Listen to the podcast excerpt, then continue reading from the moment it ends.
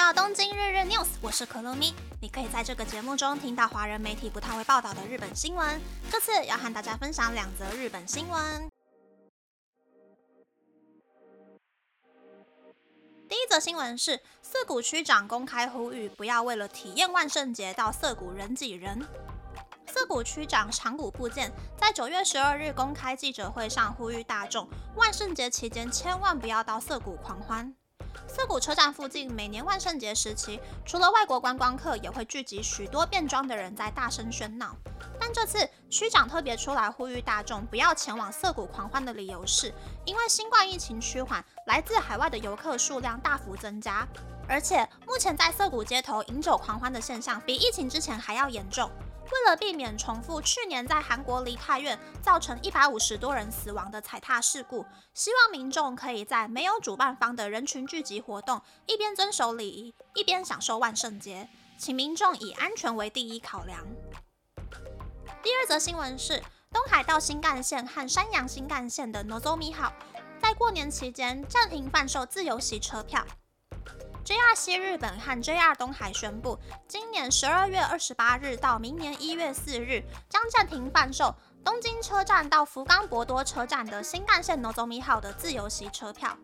原本 Nozomi 号大约有两成座位是自由席，但因为每逢大型连假期间，月台上就会挤满想要进入自由席车厢的旅客，也导致除了起点站以外的乘客不能挤进自由席。因此，JR 西日本和 JR 东海决定要在过年期间暂停贩售 Nozomi 号的自由席车票，也预计从这次年假后遇到大型连续假期都会暂停贩售 Nozomi 号的自由席车票。不过，其他停靠车站比较多的 Higari 号、Kodama 号、Mizuho 号和 Sakura 号，即使遇到大型连续假期，自由席车票也将持续贩售。以上是这次和大家分享的两则新闻。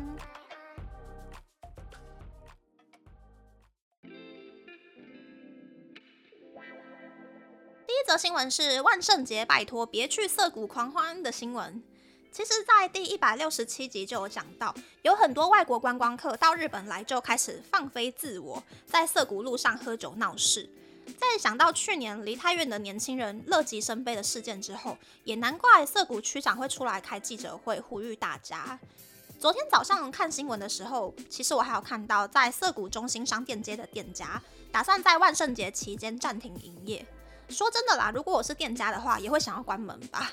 真正会买东西的客人被人群挤到进不来，狂欢的客人如果不小心失控的话，也很有可能会造成店家的损失。白花花的钞票在失控的人群面前，好像也不是那么重要了。第二则新闻是新干线过年停卖自由席票的新闻，我很赞成这个方针的。光是平日的三手线呐，月台的电车就满到从左边的黄线排到右边的黄线。想要在月台排队找位置的旅客，只能够走在黄线外面移动，一个不小心就会掉到月台下面去。更不用说是推行李箱的乘客塞爆新干线月台的话，我觉得那个拥挤的程度还有危险的程度，会比平日的三手线还要严重很多倍。如果有打算在过年期间，或者是以后的黄金周啊，跟八月的盂兰盆节连假来日本搭新干线旅行的人，先尽量在旅行社或者是线上买好车票，才不会坐到开很慢的新干线哦。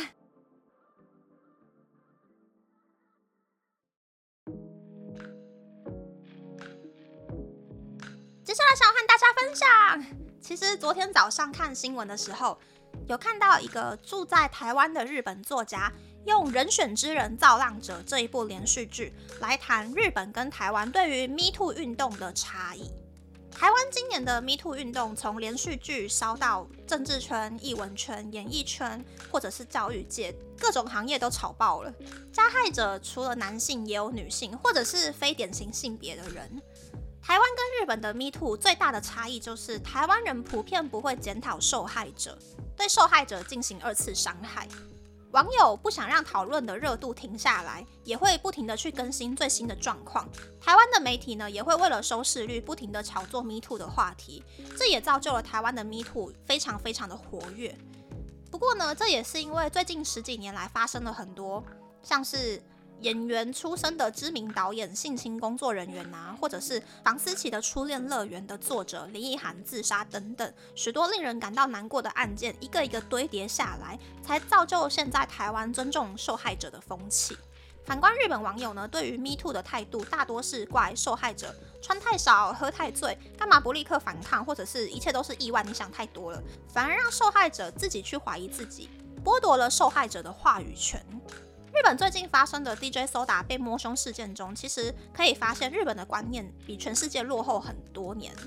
但是也因为事件闹得很大，这反而可以成为改变日本社会风气的一个机会。即使现在还不知道台湾的 Me Too 运动最后的发展以及法律的变更方向会怎样，但是至少让更多人注意到职场性骚扰的问题。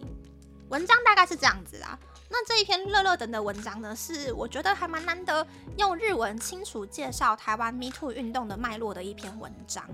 虽然用最近日本杰尼斯啊，还有 DJ Soda 的案件来看，我觉得日本人到现在好像还不太懂 Me Too 的本质跟意义在哪里。但是这两个案例呢，都登上国际新闻了嘛，所以希望 Me Too 这一艘黑船可以稳稳的撞进日本人的脑袋里面，让日本人可以更贴近全世界的想法去面对性别议题。